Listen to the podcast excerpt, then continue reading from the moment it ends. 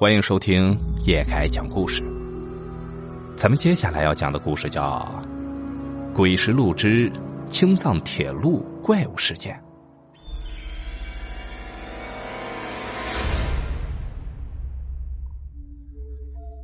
二零零五年，我和许多老乡贪图工资高，结伴来到了青藏高原上，跟着大队人马建设马路。刚来时是初秋。这里天空蔚蓝，湖泊清澈，还真是觉得不错。可是干了一段时间呀，很多人产生了高原反应，加上人烟稀少，条件恶劣，都撤走了。这一起来的就剩下了我们五六个人。转眼啊，到了冬天，这里的寒冷是那种撒泡尿都会结冰溜子的程度，施工就停了下来，大型机械都撤走了。工人也就剩下了我们几个人，每天维护着新修的铁路，连带着看守工地。大概是在十月末的一天，我们几个忙活完了，天也就黑了下来，我们都早早的睡了觉。可睡到半夜啊，突然被外面几声尖叫给吵醒了。我们那时一个帐篷睡三个人，一共分了两个睡觉的帐篷，其他的都是些物资。这大半夜的几声救命，显然是另一个帐篷的工友遇到了危险。啊，是老姜他们出事了，咱快去看看。我们三个人不敢怠慢，连外套都没穿，就顺手拎起工具跑了出去。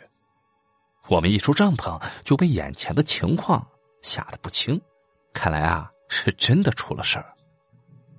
只见对面工友住的帐篷。已经变了形，像是被什么力量撕扯的七零八落。我们马上跑到近前，从一个被撕开的大洞朝帐篷里面看去，又是一惊。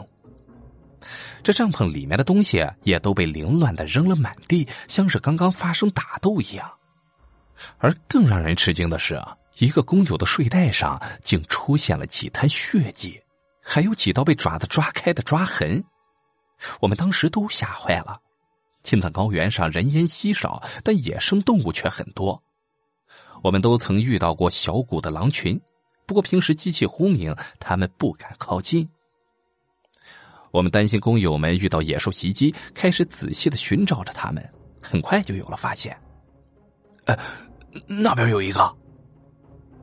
就见一个工友不知是受了伤还是被吓晕了，昏迷在了帐篷的一角。我们跑过去把他扶了起来。发现他的确受了伤，而且脸色灰暗，可能是刚才动作剧烈缺氧了，人也处于昏迷状态。喂，你没事吧？醒醒，醒醒啊！在我们几个一阵的摇晃和拍打下，他才悠悠的醒转过来。我们见他眼睁开了，就问他到底出了什么事儿？啊，到底出了什么事儿了？老姜呢？有怪物呀！有怪物，是是地狱的恶鬼，太可怕了！他要吃了我。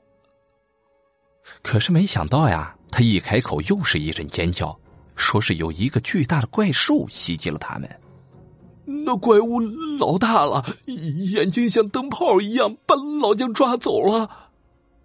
听他语无伦次的把那怪兽形容的跟阿鼻地狱的恶鬼一样。我们都觉得他可能是被吓傻了。在我们这里见到最大的野兽就是藏马熊，可也没有他形容的那么可怕。不过听他说到那个叫老姜的工友被怪兽抓走了，我们都开始紧张起来。老老姜要被吃吃掉了，那那怪物抓着老姜往哪走了？什么？毕竟那是一条人命啊！先不论抓走他的是什么，就算是野狼也是凶多吉少啊。我们当时啊就留下了两个人照顾受伤的工友，并且联系其他工地上的人来帮忙。而我和老乡刘鹏拿上工具去追被抓走的老姜。我还记得当时自己只穿了一件背心儿，但当时情况紧急，也顾不得了，顺着受伤工友指的方向就跑了下去。大概跑出去一百多米。我突然在地上发现了一些奇怪的印记。哎，等等，大鹏，你看看地上，那是一个东西在地上被拖拽的痕迹。看尺寸是人，应该是被拖走的老姜留下的。但在那长长的拖拽印记旁边，还有一串脚印出乎我们的意料，那是两足直立行走留下的，并不是狼群。等跑近了仔细看那足迹，我和刘鹏都有些发傻。难道那受伤的工友说的都是真的？因为那足迹很像是赤足的人类脚掌留下的，但实在是太大了，要比普通人大上好几倍。如果是人留下的，那这个人得有三四米高，或者真的有那个工友说的怪兽。由于我们俩都停止了脚步，在原地发愣，四周很安静，我们才听到印记前方的黑暗里。传来了沉重的脚步声和拖拽东西的声音，这时我们的眼睛也适应了黑暗，往前面一看啊，果然就看到了一个高大的黑影正拖着一个人在走。那黑影十分的巨大，好像有三米高，身材很魁梧，浑身好像长满了黑毛，而他的手里啊正抓着一个人的脚脖子，在地上拖拽着往前走。而那个人正是老姜，此时的他脸色铁青，眼睛紧闭，显然是失去了意识，也不知道是死是活。看到这情况，我和刘鹏都有些被吓住了。那前面的怪物已经超出了我们的认知，我们俩真的能在他手里救下老姜吗？呃呃，那好像真真是怪物，别别把咱俩也搭上。哎。那也不能看着老姜不管啊！怕什么？刘鹏有些胆怯，就想等其他人来了再一起追。可我那时觉得呀，老姜不知死活，但要是被那怪物带走，肯定是必死无疑了。我们怎么能眼睁睁的看着呢？老姜可是我们这些人里的头头，平时对我们都不错。况且啊，什么怪物，那不就是个未知生物吗？砍掉脑袋一样会死。我不信，我们两个大小伙子还怕了他。给刘鹏鼓了鼓劲儿，我们俩抡起铁锹就朝怪物冲了过去。可是万万没想到呀，那怪物的身体竟然那么结实，被我们使出浑身力气抡圆了的铁锹拍在上面，竟然一点皮都没有破，铁锹的木杆却被折断了。而这时，那怪物感觉有人在袭击他，突然转过头来。我们才看到，那家伙脸上也是黑红色的，头上有一撮红毛，两只眼睛是金黄色的，闪闪发光。我们的这两下袭击显然惹怒了他，他把手里的老姜突然远远的扔了出去。我们见到老姜被扔到地上，依然是没有一点知觉，当时都觉得呀，他可能是凶多吉少了。可我们那时啊，哪有精力再去救他呀？我们心里都知道，那怪物扔掉了累赘，就是为了弄死我们俩的。果然啊，那怪物朝着我们就扑了过来。不过这时怕也没有用了，我们俩举起了手里断成两截的铁锹把，准备好了防身。但当那怪物扑到了近前，那高大的身躯和狰狞的样子，我们俩还是吓得有些双腿发软，都有些迟愣。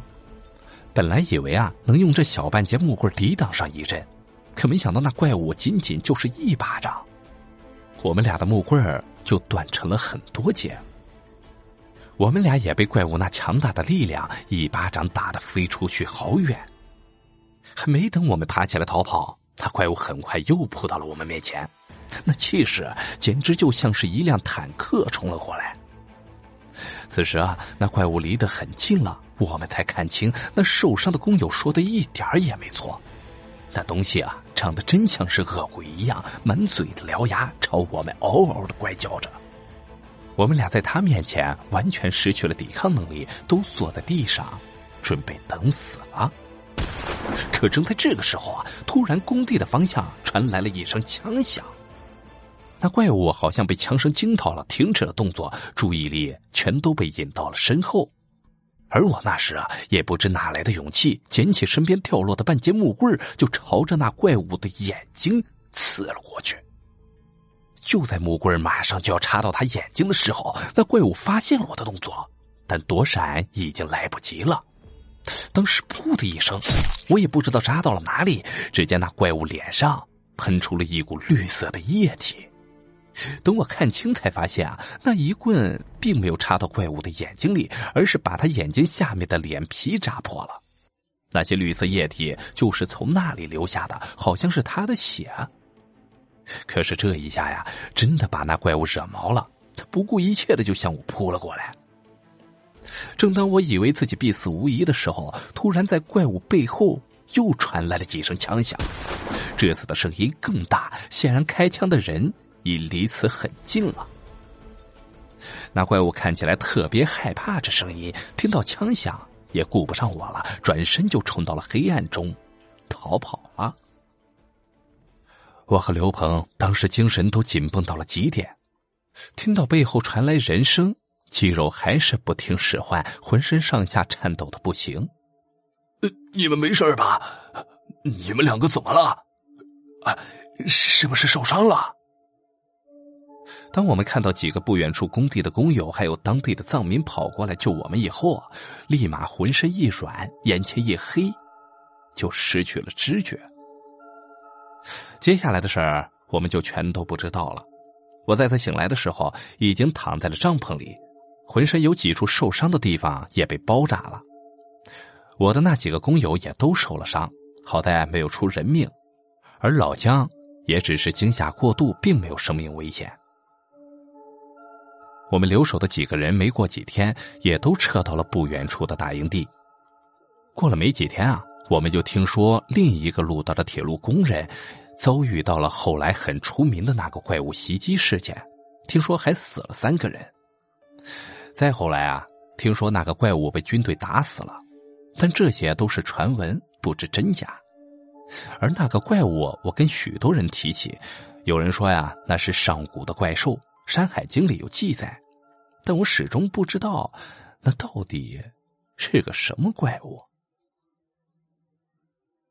好了，故事到这里啊就结束了，感谢您的收听，咱们只听故事，切勿迷信。